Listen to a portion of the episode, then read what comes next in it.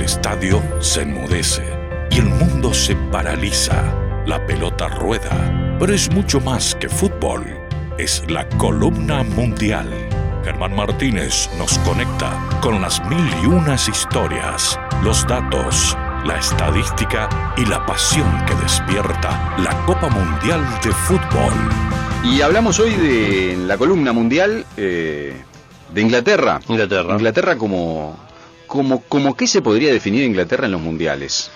Bueno, inestable, ¿no? De Inestable, repente. Sí, sí. sí, este, ha tenido altibajos. Figuras formidables, Sí, también. ¿no? También, también. Individualidades, digo. Sí, también. Eh, la primera que se me viene a la mente es Bobby Charlton, ¿no? Bobby que, Charlton. que todavía vive. Claro.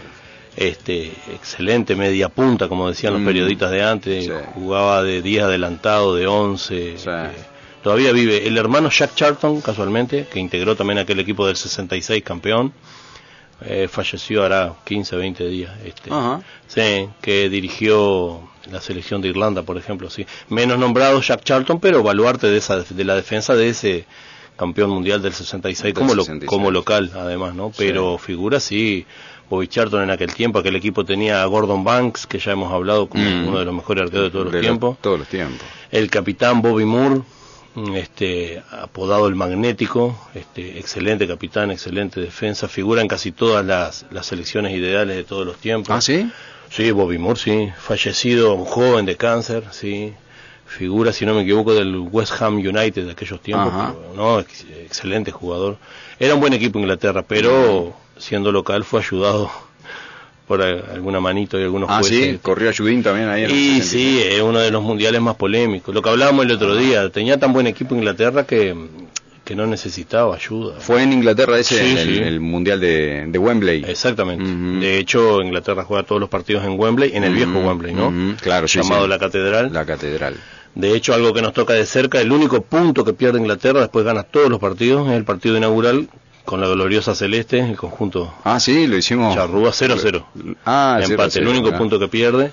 Ah, mira. Sí, a su vez ahí el gran Gordon Banks, el arquero, empieza su, su periplo en ese mundial de, de valla invicta, este, vencida eh, recién en la semifinal por el gran Eusebio, Ajá. este, a la sazón goleador de ese mundial, este, el, el moreno Eusebio nacido en, en Mozambique, En que ya hemos hablado ¿eh? acá también. Ajá. Ahí Eusebio vence la valla de Gordon Banks, pero gana Inglaterra la semifinal y acude a la, a la final. Solo pero- para romperle el récord. Sí, sí, y- pero está, que este, en ese partido los dos goles lo hace Bobby Charlton. Sí. Aquel seleccionado uruguayo que enfrentó a Inglaterra, Sí. ¿quién, ¿quién era?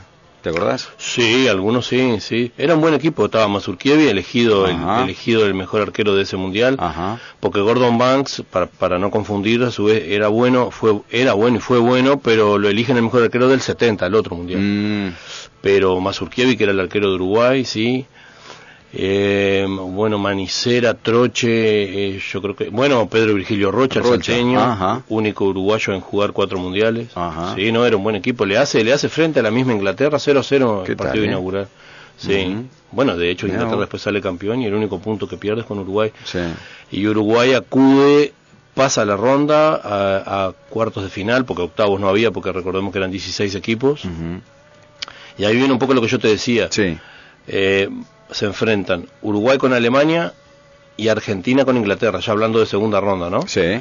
Y qué casualidad, el presidente de FIFA, este, Stanley Rose, inglés, cruzan los jueces, ar- arbitra eh, Uruguay, Alemania, dijimos, un juez inglés, Finney de apellido, y Argentina, Inglaterra, un, Un juez, alemán. un juez alemán, Rudolf, Rudolf, Krei- Rudolf Kreidlein, No. Tal cual, ¿te das cuenta? Y- cocinaron. y además, sí, pero re, agregar el re adelante. Además hay un detalle, la famosa expulsión de Antonio Ubaldo Ratín, Ajá. considerado uno de los mejores de todos los tiempos de Argentina, Ajá. eh, en aquel tiempo figura de Boca, lo echa el juez alemán Kreitlen, que hablábamos, sin explicación ninguna. No, no, no. le- le- Está la, la imagen histórica, se puede... Usted demasiado bueno, roja. Sí, no, es que se puede googlear inclusive porque está con el dedo, porque recordemos que hasta ese mundial no había tarjetas, se implementan a partir de México 70. Ah, mirá. Y la imagen de atrás es muy cómica porque era un juez alemán petizo, calvo, y está la pelada del juez, la mano, el dedo, ¿no? Hacia la derecha. Acusador. Exactamente, para que Ratín se fuera. Y obviamente era la figura de Argentina. Y se va y no se iba, eh, lo saca la policía, este, fue, un, fue un escándalo. Dicen que a raíz de eso se implementan en México 70 las tarjetas, rojas y amarillas. Sí, sí, pero cocinaron a Uruguay y a, y a Argentina y cortito, en el otro partido, que el juez era Finney, que era un juez este, inglés, hay una mano de un alemán, este, un defensa Karl-Heinz Schnellinger, este, un rubio alemán de cuatro mundiales, igual que Pedro Rocha que hablamos recién. Hay una mano obvia, está Alemania, entre paréntesis, gana 4 a 0 ese partido, pero hay una mano recontra obvia en la línea. Hay fotos también este, del alemán este Schnellinger sacándola con la mano, que era penal y bueno, está, independientemente de que en Alemania no, nos pinta la cara que le gana 4-0 Uruguay, era, era penal.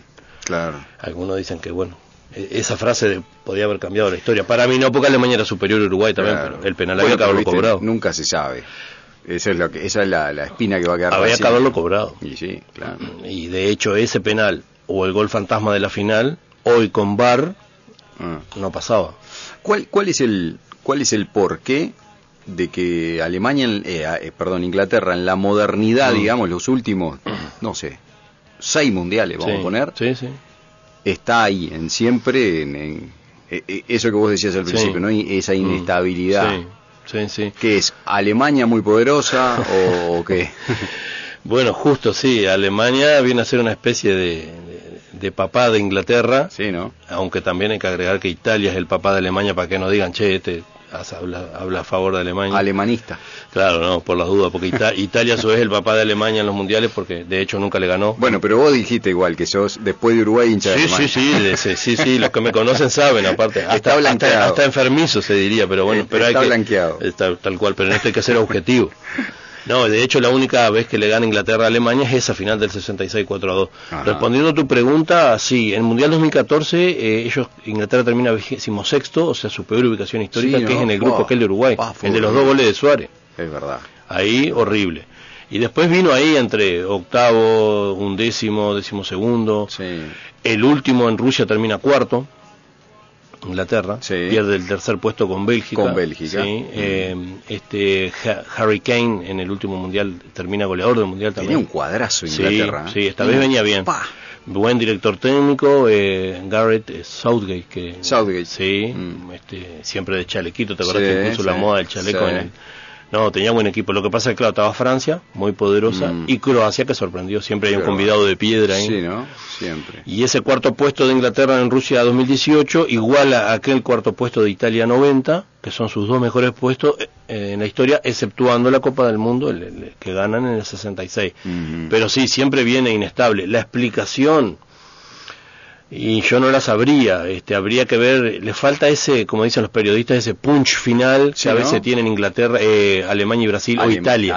Esos tres, que eh. son, de hecho son los que encabezan la tabla histórica, siempre tienen ese plus, ese punch mm. final, que Inglaterra a veces tiene un cuadrazo y no lo tiene. le, falta eso. ¿El top 3 de jugadores ingleses en los mundiales?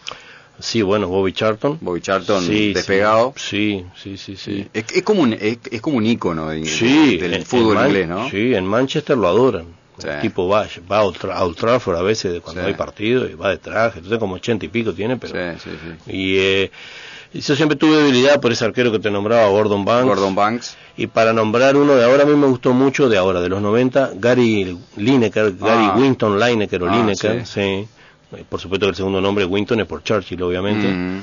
Goleador del Mundial 90, ese goleador me gustaba mucho, mm. mucho, siempre estaba ahí, era, era el mm. típico pescador pero que te lo mandaba a guardar. te iba a decir un Batistuta, ¿no? Seguro, que estaba sí, sí, sí. donde había que estar. Buen jugador y he visto cosas de él de ahora así, digamos, de veterano y opina bien, este, tiene buena relación con Maradona a pesar del gol de, los, del gol con la mano y el otro. Exacto, este, Lineker, Lineker me dijiste tres, pero si querés te nombro uno ahora porque por ahí hay alguien joven escuchando y no, no, no, no, no, dice, ya te está hablando solo de jugadores de antes. Pero de ahora este que te nombraba, Harry Kane, me parece un buen jugador. Wayne, Rooney me gustaba mucho. Ah, Rooney también. Sí. Rooney, tuvo como una caída, ¿no? sí. Eh, y en su vida personal también. Claro, por eso. Sí, medio relajado, sí. Pero te la mandaba a guardar. Tremendo. Yo creo que él se estaba despidiendo en Estados Unidos, viste que a veces se van a esos mercados que le pagan un poco más. El otro que era bueno de la, del 90, no me quiero olvidar, Paul Gascoigne, los memoriosos del 90. ¿Cómo no? Sí, problemas de alcohol también, pero qué jugador, ¿eh? Tremendo jugador. Sí, era un, toro en el medio. A mí me gustaba mucho Peter Shilton. También el arquero, claro. El hombre de los bigotes, ¿te acordás? Ojo que el de los bigotes puede ser Seaman, el del 98. Ah, Seaman, Seaman. Sí, porque Shilton es el del gol con la mano. El del gol con la mano. Pero puede ser también que en algún momento ya aplicado. No, no, no. Seaman era el, mm. el, de los bigotes. Sí, sí, David Seaman. Peter Shilton fue el, claro, el del gol con la mano. El, el otro. Sí, sí, Un tremendo arquero, ¿no? Sí, sí, sí, longevo aparte, ¿no? Tremendo arquero. 82, 86. Sí. 90, tres mundiales. Porque al 94 Inglaterra no va, que era lo que te iba a contar. Ahí fue la mm. debacle. Justo a mm. Estados Unidos, país que lo colonizó, no va. Al 94 no fue queda en detrimento de Noruega, que increíblemente, viste, en Europa siempre hay alguno, siempre, siempre hay alguno que sale ahí. Sí, sí, sí, totalmente, eh, Noruega gana, el, entre Noruega y Holanda gana el grupo, Inglaterra queda tercero y no va al Mundial del 94, por ejemplo. Ahí te das cuenta que no fue. En Italia y en Alemania es impensado. Italia vino a quedar afuera recién ahora. Con, una, con una liga eh, como la Premier, fuertísima, fuertísima que sea tan irregular su seleccionado es muy raro, ¿no? Porque es como un caso casi que único el hecho de que Inglaterra tiene esa liga que es eh, uno de los grandes mercados del fútbol mundial eh, a nivel de clubes y sin embargo su seleccionado no está en lo tan alto que debería estar. Tal cual, es así la definición. A mí me gusta mucho esa liga y la Bundesliga también obviamente. de hecho la italiana y la española me aburren, mm. hace años aparte, no es de ahora. Este, el italiano me aburre, me aburren la liga esa como juegan y, la española porque siempre ganan los mismos, pero la habría que ver una explicación, está buena la pregunta, yo no sé si hay una respuesta. Mm. Ellos hacen las cosas bien, ¿no? Los ingleses estamos hablando en cuanto a los hooligans que lo sacaron, son muy prolijos, son meticulosos. Han, evolucionado su fútbol. Sí, sí, sí, y tienen en buena camada para 2022, ojo. Eh. Mm. Pero le falta ese ese punch final, date cuenta que si llegan a semifinales tienen que ganar los siete partidos. Todo bien con salir cuarto, pero salir campeón del mundo o, o de hecho la final, por lo menos, le falta eso. Habría que ver, ellos organizativamente y en cuanto a dineros también, que son dos puntas que la otra vez hablábamos acá que en Uruguay no pasa, a veces, o no pasaba. bueno, hablamos de Argentina, ahora me acordé que en Argentina falta cuestión organizativa. Es, verdad. Y hoy por hoy dinero. Mencionaste, y con esto nos vamos, mencionaste lo del próximo Mundial. Sí, Qatar 2022. ¿Hay alguna información no. concreta de qué va a pasar, de si hay modificaciones o no en fechas de comienzo, etcétera, etcétera? No se sabe nada. Al contrario, la semana pasada o la otra, la otra fue, ya leí que están rectificados los horarios. Lo que no entiendo y lo tuiteé, inclusive arrobé eh, a varios que, están ahí en el, tema de los mundiales. Este, uno me contestó por el tema de que se confirmó la fecha también, si no le erro, del 22 de noviembre al 18 de diciembre de 2022, pero le sacaron tres o cuatro días. No entiendo por qué. O sea, capaz que hay alguna explicación, pero no tan confirmada todo y con los horarios. En vez de durar 31 días, además con 32 selecciones, claro. precisa esos 31 días. Lo acortaron. Debe haber alguna explicación, no sé cuál. La fecha, obviamente, por si alguno está escuchando, es en noviembre porque en Qatar se sabe que hay mayoría de 50 grados. Exacto pero los cataríes van a refrigerar los estadios, ¿viste? no tienen problemas.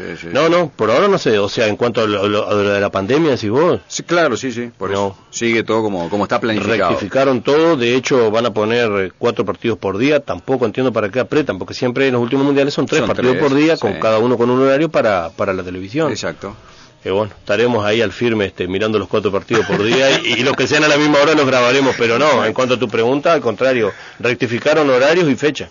Bueno, Germán Martínez, muchas gracias como siempre, un, un placer escucharte. Un gusto.